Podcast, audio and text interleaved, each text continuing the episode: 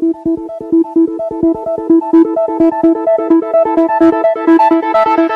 you.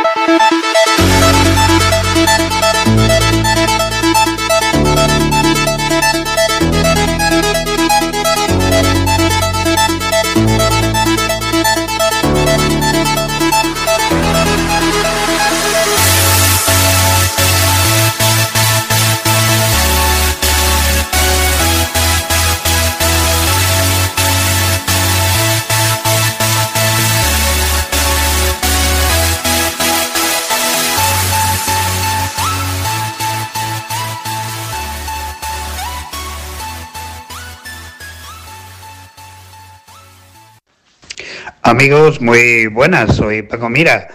Una vez más, un programita va a salir al aire. Las voces del cruce siguen soplando en este viento maravilloso que nos alivia y nos sofoca del calor reinante estos días. Ojalá que disfruten del programa de sus hijos. Un abrazo y hasta y espero que disfruten, como digo. Buenos días, queridos oyentes. En este programa me gustaría hablaros sobre la festividad de San Valentín que se celebra todos los años el 14 de febrero. Comenzaremos por la historia de San Valentín. La historia de San Valentín se remonta al Imperio Romano, donde se celebraba una festividad pagana conocida como Lupercalia, que tenía lugar en febrero. Durante esta festividad se realizaban rituales para celebrar la festividad y el amor. Sin embargo, con la llegada del cristianismo, la Iglesia Católica buscó cristianizar estas festividades paganas la historia más comúnmente asociada con San Valentín se centra en un sacerdote cristiano, llamado Valentín, que vivió en Roma durante el siglo III después de Cristo. En ese momento, el emperador romano Claudio II había prohibido el matrimonio para los jóvenes, ya que creía que los hombres solteros sin familia eran mejores soldados. Valentín desafió a este dicto y continuó celebrando matrimonios en secreto para parejas jóvenes enamoradas.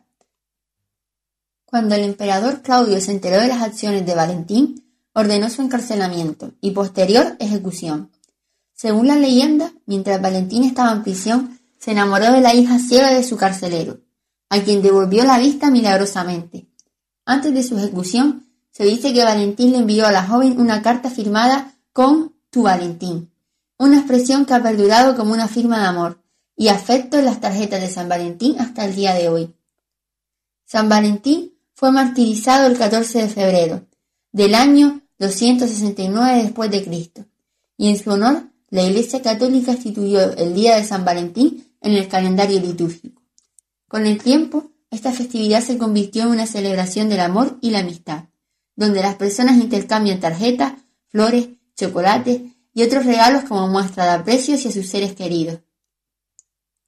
Aunque la historia exacta de San Valentín puede variar según la fuente, su legado de amor y compasión ha perdurado a lo largo de los siglos. ¿Qué sería San Valentín sin sus historias de amor? Pues bien, conozcamos algunas de las leyendas de amor que existen. Comenzaremos con la historia de Tristán e Isolda.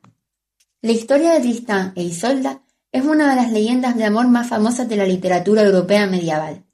Se originó en la poesía y la literatura celta y bretona, y ha sido adaptada en numerosas obras literarias, óperas, películas y otras formas de arte a lo largo de los siglos. La historia cuenta el amor prohibido entre Tristán, un noble caballero, y la princesa Isolda, también conocida como Isolda la Rubia o Isolda de Irlanda. Isolda era la prometida del rey Mar de Cornualles, mientras que Tristán era uno de los caballeros más valientes y leales del rey. La leyenda comienza cuando Tristán es enviado por el rey Mar para rescatar a Isolda, y llevarla a Cornualles para que se case con él. Durante el viaje de regreso, Isolda y Tristán beben accidentalmente una poción de amor, destinada para Isolda y el rey Mar, que había sido preparada por la madre de Isolda, para garantizar que ella se casara con el rey. Aunque Tristán e Isolda intentan resistir su amor, son incapaces de hacerlo debido al efecto de la poción. Su amor se desarrolla en secreto y se encuentran en numerosas ocasiones, enfrentando desafíos y peligros para estar juntos. A medida que la historia avanza, el amor entre Tristán e Isolda se ve obstaculizado por la lealtad de Tristán hacia el rey Mar y las demandas de la sociedad. A pesar de sus esfuerzos por mantener su amor en secreto, finalmente son descubiertos. El cuidado personal también es muy importante en una relación. Asegúrate de cuidar de ti mismo y de mantener tu bienestar emocional, físico y mental. Una relación saludable se basa en dos individuos que se cuidan mutuamente y que también se cuidan a sí mismos. La aceptación y la comprensión. Acepta a tu pareja tal como es, con sus virtudes y con sus defectos. Practica la comprensión y la empatía y evita intentar cambiar a la otra persona. También es muy importante la sorpresa. Mantén viva la chispa, sorprendiendo a tu pareja de vez en cuando, con gestos de cariño, cartas de amor, regalos inesperados o citas especiales. La resolución constructiva de conflictos. Enfrenta los conflictos de manera constructiva, evitando los ataques personales y buscando soluciones juntos.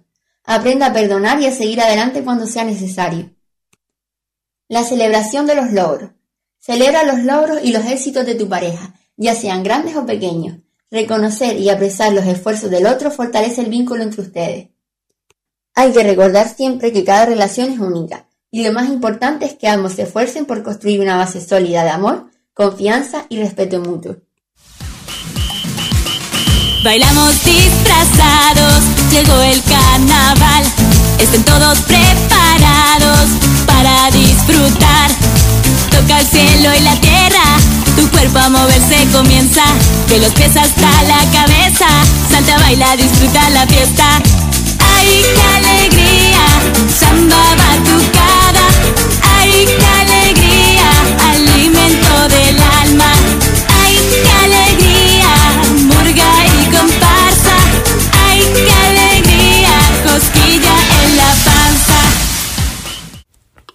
Hola, soy Adrián Bosa y voy a hablar sobre una de las fiestas más esperadas del año, el carnaval. A todo el mundo le gustan los carnavales, ¿no? Pues me ha puesto un ojo de la cara a que no sabes de dónde vienen. Bueno, el carnaval es una celebración que tiene sus raíces en la historia antigua y se ha transformado y adaptado a través de los siglos, presentando una gran diversidad de formas y significados en diferentes culturas alrededor del mundo. Su origen es complejo y multifacético, abarcando influencias paganas, cristianas y otras tradiciones culturales.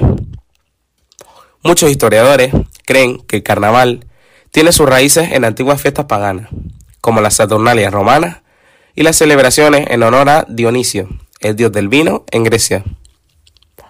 Estas festividades se caracterizaban por la música, el baile, el consumo de alimentos y bebidas en exceso y un sentido general de liberación de las normas sociales.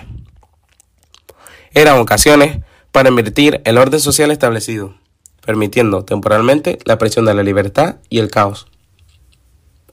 Con la expansión del cristianismo, muchas de estas festividades paganas fueron adaptadas y asimiladas por la Iglesia Católica. El carnaval se convirtió en un periodo de celebración antes de la cuaresma, el tiempo de ayuno y penitencia que precede a la Pascua.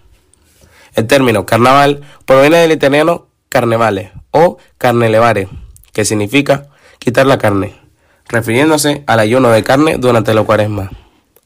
Esta adaptación permitió que las tradiciones y rituales paganos se preservaran bajo una nueva interpretación cristiana.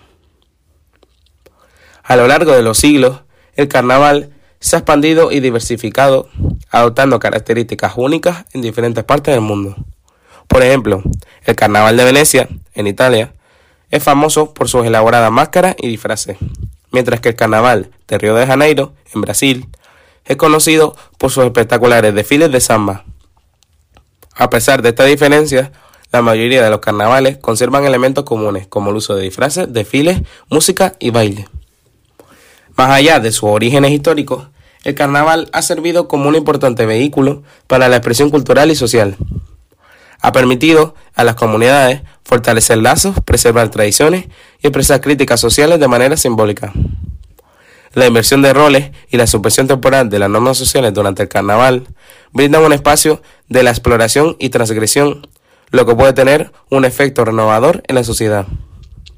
En resumen, el carnaval es una celebración con una rica historia que se extiende desde antiguas festividades paganas hasta su, hasta su incorporación y reinterpretación dentro de las tradiciones cristianas, evolucionando a lo largo de los siglos para abarcar una amplia gama de prácticas y significados culturales.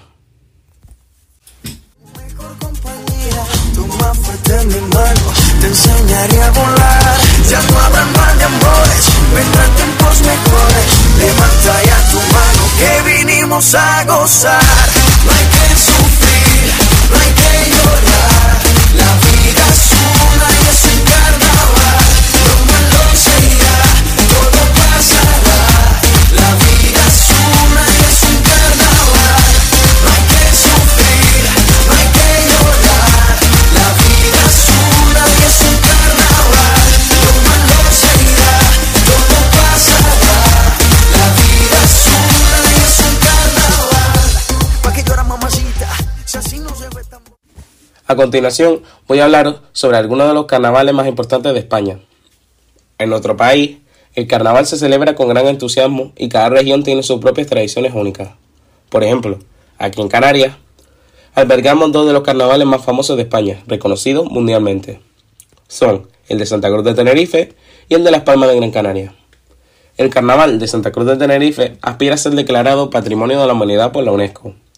Se caracteriza por sus espectaculares desfiles, disfraces elaborados y la elección de la reina del carnaval en una gala que atrae a visitantes de todo el mundo. Cádiz.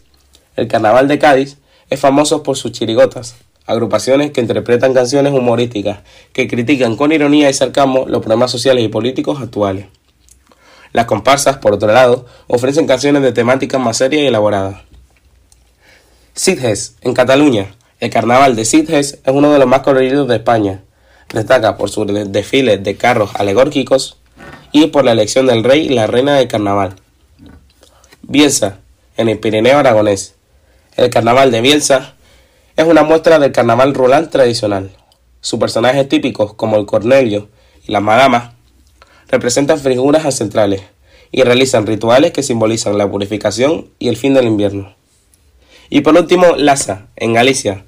El carnaval de Lasa incluye rituales como la guerra de harina y el entierro de las sardinas, además de personajes como los peliqueiros, que corren por las calles golpeando a la gente con vejigas de cerdo.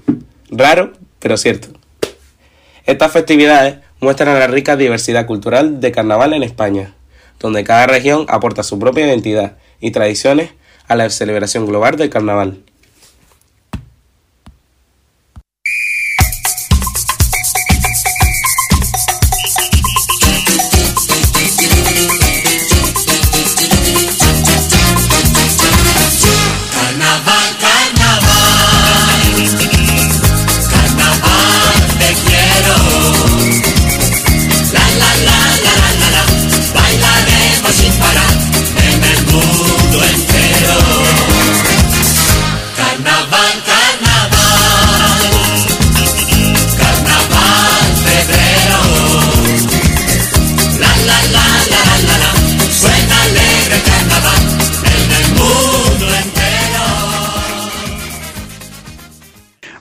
y hasta aquí hemos llegado. Espero que les haya gustado, espero que sigan disfrutando del buen quehacer de sus hijos y espero sobre todo que les animen y que se animen ustedes a participar algún día en algún programa. Un abrazo y hasta la próxima.